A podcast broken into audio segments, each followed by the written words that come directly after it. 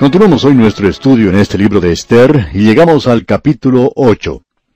En nuestro programa anterior vimos que las circunstancias habían cambiado completamente. Había salido un decreto del rey que la nación de Israel tenía que ser destruida, pero Dios por medio de su providencia había colocado en el trono, al lado del rey, a una hermosa reina. Ahora esperamos que usted no trate de discutir el asunto de que esto era la voluntad de Dios.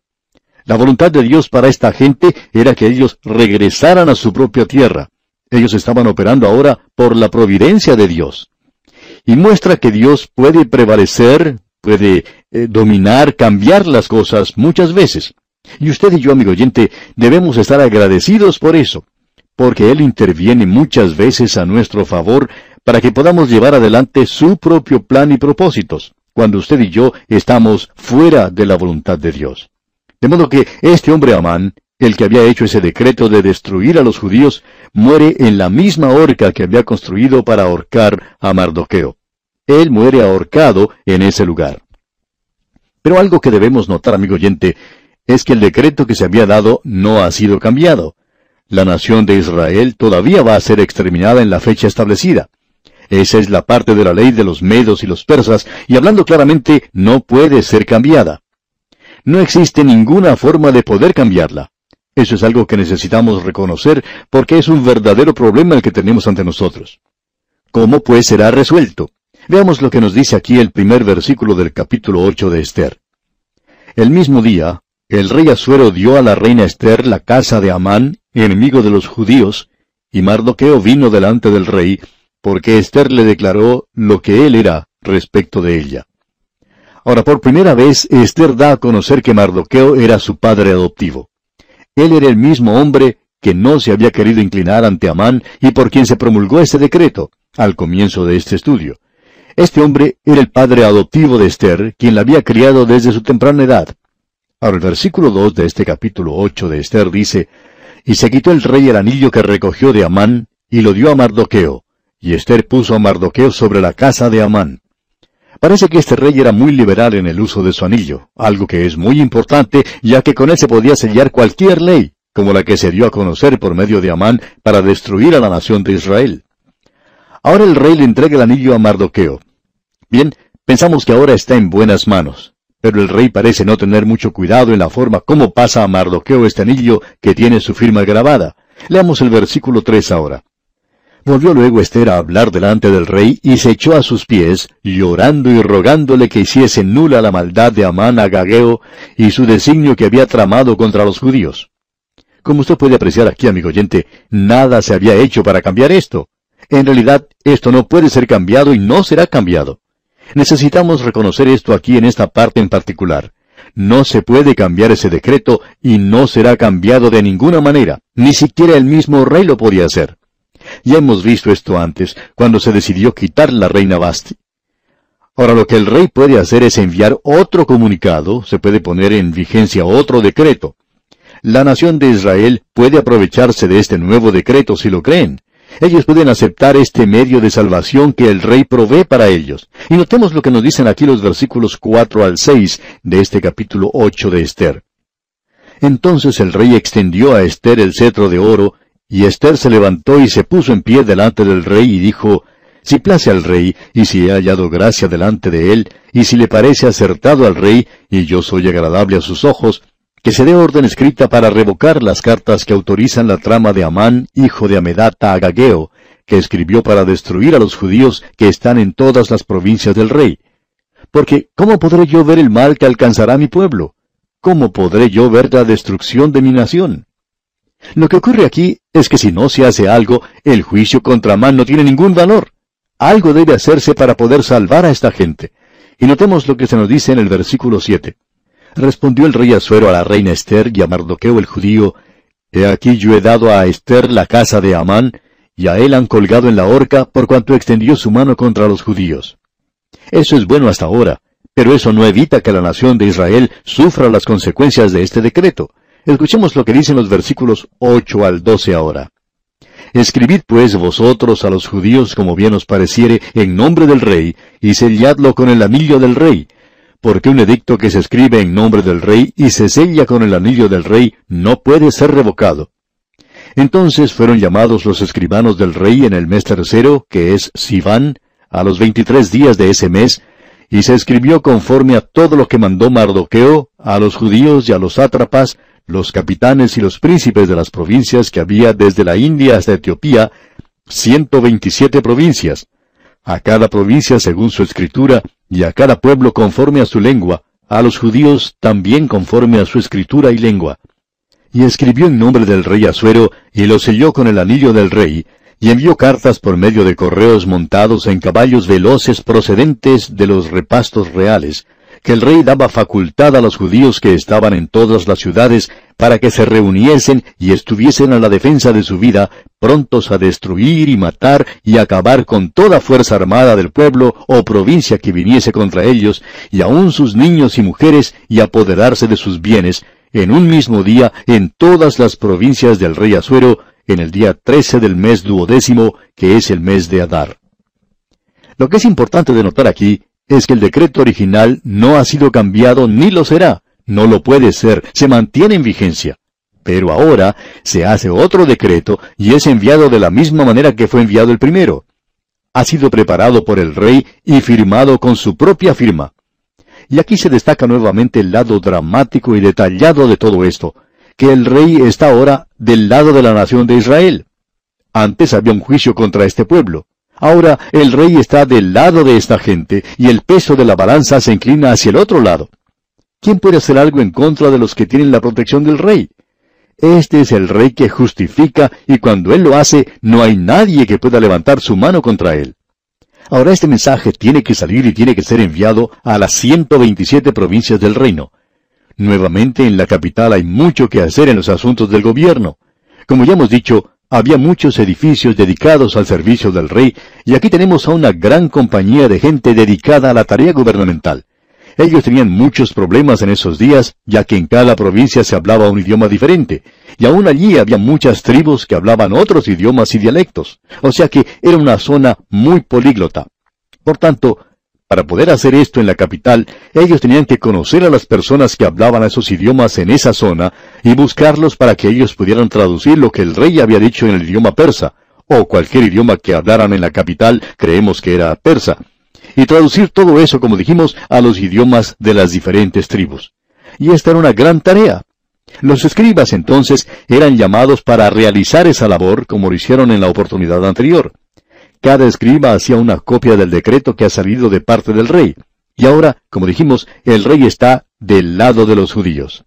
Antes, el decreto había sido un juicio contra ellos.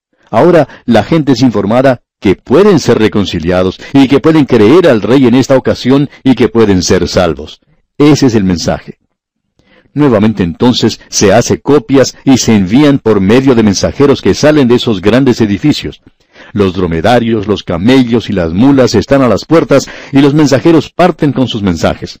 Salen de la capital dirigiéndose a las diferentes zonas que se les había asignado. En esta ocasión, el mensaje que ellos llevan es diferente.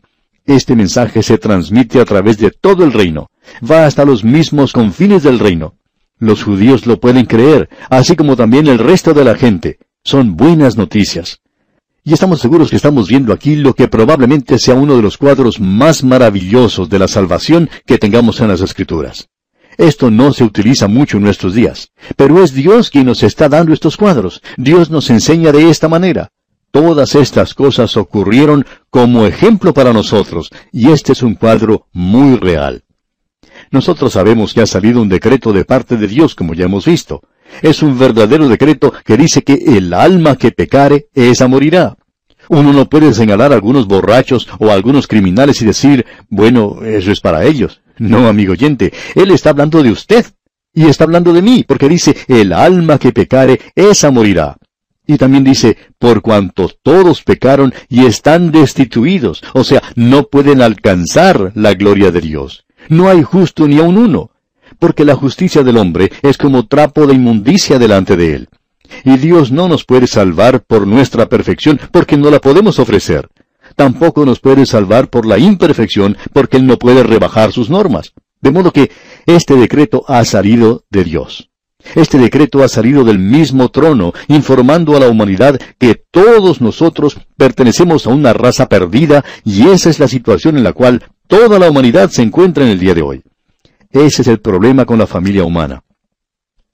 A nosotros nos gusta decir que el problema está por aquí o por allá o en algún otro lugar, que está en la ciudad capital o en la iglesia o en la familia o quizá en el individuo o el partido político o la nación vecina. Pero amigo oyente, el problema está en su mismo corazón.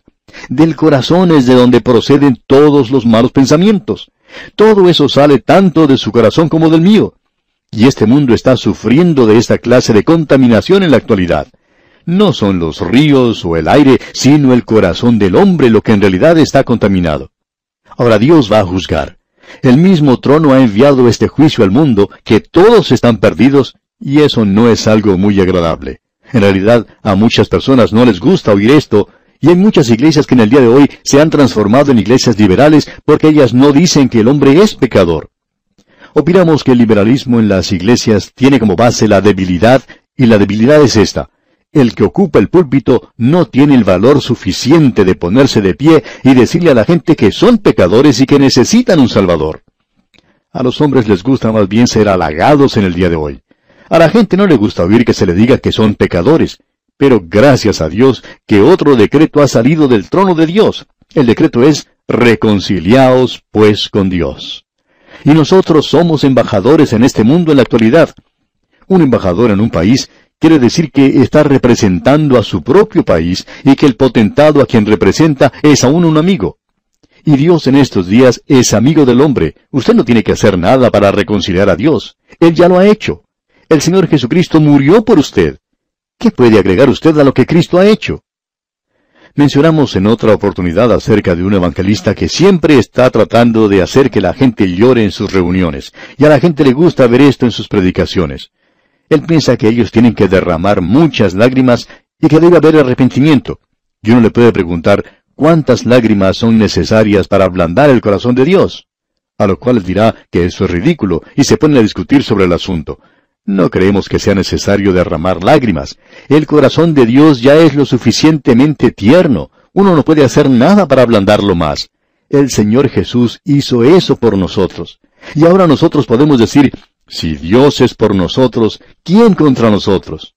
Nadie, amigo oyente, nadie. Él está a nuestro lado, Él está con nosotros. El decreto que hoy se publica es el siguiente. Cree en el Señor Jesucristo y serás salvo. Después de creer en Él, y únicamente si hace eso, entonces puede ser salvo. Y eso es lo que esta gente tenía que hacer. Todo lo que ellos tenían que hacer era creer en el decreto del rey de que Él estaba ahora de parte suya. Él los iba a proteger y eso iba a conquistar a los demás. Usted puede apreciar, amigo oyente, que cuando Dios salva, Él salva a los pecadores. Él tiene una forma de salvar a los pecadores. Usted no es lo suficientemente bueno como para ir al cielo. Usted y yo tampoco podemos llegar a ser lo suficientemente buenos como para hacerlo. Por tanto, Él tiene que obrar en nosotros, nosotros tenemos que acercarnos y aceptar la salvación que Él nos da como un manto de justicia que es perfecto y que es Cristo.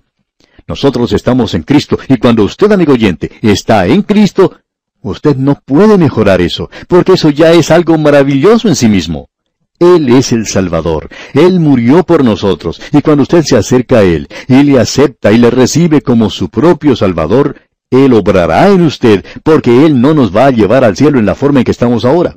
Tenemos que nacer de nuevo. El Señor Jesucristo le dijo a Nicodemo, tendrás que renacer. Tendrás que nacer de nuevo. Y el apóstol Pedro dice en su primera epístola capítulo 1 versículo 13, siendo renacidos no de simiente corruptible, sino de incorruptible por la palabra de Dios que vive y permanece para siempre. Esa es la razón por la cual nosotros predicamos la palabra de Dios y esa es la razón por la cual la gente está renaciendo en la actualidad. Sus vidas están siendo cambiadas, totalmente transformadas. No le hablamos a la gente diciendo que tienen que entregar su vida a Dios como si nosotros tuviéramos algo que entregar. ¿Piensa usted que Dios quiere su antigua forma de vivir? Amigo oyente, Él quiere darle a usted una nueva vida. Él quiere regenerarlo, Él quiere salvarlo. Lo popular en el día de hoy es ignorar que uno es un pecador y que así puede ir a Jesucristo. Y muchas son las personas que han estado haciendo esto en las iglesias y en campañas evangelísticas, y ellos aún no han nacido de nuevo. ¿Sabe qué es lo que necesitan? Necesitan acudir a Cristo como pecadores.